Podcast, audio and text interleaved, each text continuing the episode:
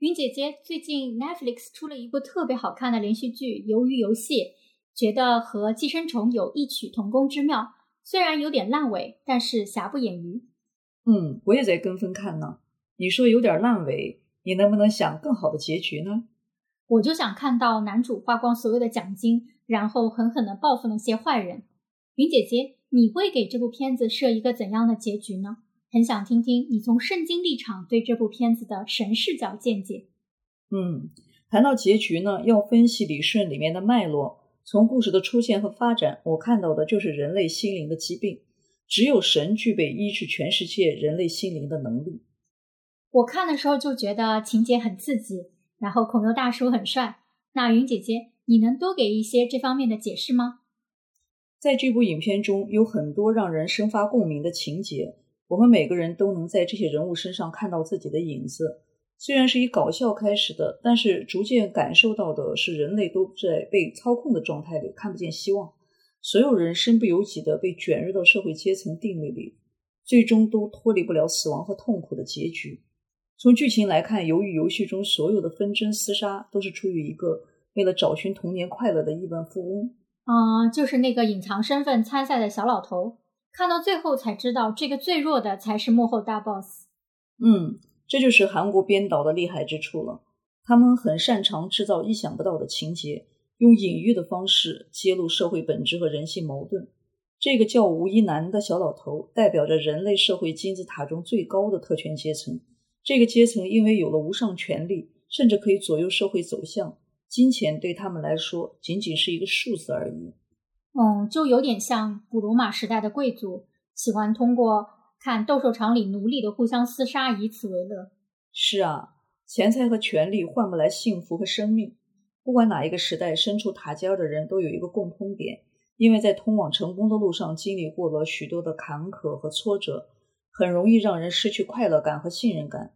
所以他们中很多人会通过极端的方式来寻找安慰和快乐。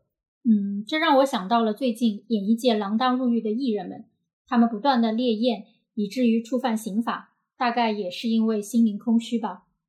是的，这是主耶稣所说：“人若赚得全世界，赔上自己的性命，有什么益处呢？人还能拿什么换生命呢？”大 boss 也没能用游戏得偿所愿，平民阶层呢，每一日竞争还是活得绝望。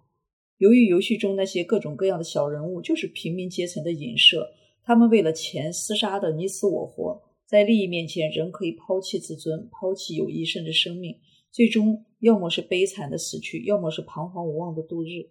不管是上流人还是普通人，即使努力到了终极，也没有得偿所愿。那你想一想看，这个原因是什么呢？我不知道呢，到底是什么原因呢？关于生命终极的答案都在圣经中。千问，你来读一下罗马书八章的二十节。好的，罗马书八章二十节，因为受造之物浮在虚空之下，不是自己愿意，乃是因那叫他如此的。嗯，阿门。虽然目前人类的科技发展空前，但是人类的竞争、空虚、罪恶也是空前的。现代人的幸福感降到了人类历史的最低点，原因是有一个物质解决不了的问题，就是在肉眼可见的大 boss 之上，还有一个更大的，虽然肉眼看不到。但它使所有人都浮在虚空之下，叫我们成为如此。他才是目前人类真正意义上的操控者。哇，食物链的顶端啊！那这个无形的是谁呢？在约翰一书五章十九节说，全世界都握在那恶者手下。这个恶者就是魔鬼撒旦，是背叛神的天使长。他让亚当被私欲所困，犯罪背叛神，人就被死亡的魔咒困住了。在雅各书一章十四到十五节中说。但个人被试探，乃是被自己的私欲牵引诱惑的。私欲既怀了胎，就生出罪来；罪既长成，就生出死来。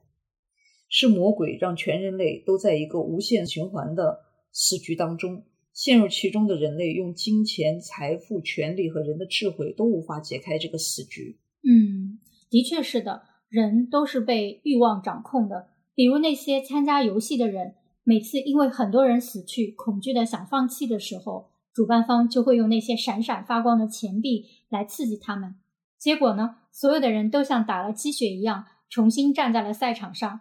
失去一条人命，对于其他人而言就是少了一位竞争者。增加了一亿韩币的收益。我当时就想到，现实社会当中那些因为工伤死去的人，老板就用一笔钱来买他们的人命。是啊，在撒旦统治的世界中，人的生命是不会被珍惜的。想想我们之前讨论阿富汗问题的时候，在战场上为利益之争死去的千千万万无辜的年轻的生命。但也可以说，影片中这些人走向死亡也是自愿的呢，因为在比赛当中呢，有一条规则。如果一半的人退出比赛，那这个游戏就会自动的终止。可是到最后，人人都在为拿到奖金杀得你死我活，因为他们认为钱可以帮助他们达到心中的目目标，比如说可以与北韩的家人团聚，可以给妈妈治病。可以说，有钱人呢是想拿钱买快乐、买生命的延长，而小老百姓呢是要用钱来换前途、健康和过舒服日子的机会。但是都白忙一场。不管是上层人还是平民，都脱离不了死亡、疾病和不幸的辖制，好像有一根绳索牵着大家往通往死亡的路上直奔。而且想想，人即使心随所愿，也不能够得到真正的快乐。人渴望有钱，少数人拼命的争取，达到目标之后呢，又会再一次的被空虚和无意义感包围。就像最后的男主那样，虽然拿到了奖金，但是母亲已经离世了。还有人渴望自由，却时常。会因为肆意妄为自讨苦吃。那么，我们人类的出路到底在哪里呢？人的出路在于抓住罪魁祸首魔鬼，就像治病要治根一样，除去魔鬼才能打破魔咒，神回归，人与神永远同住，这才是我们真正的出路。神真的这么说过吗？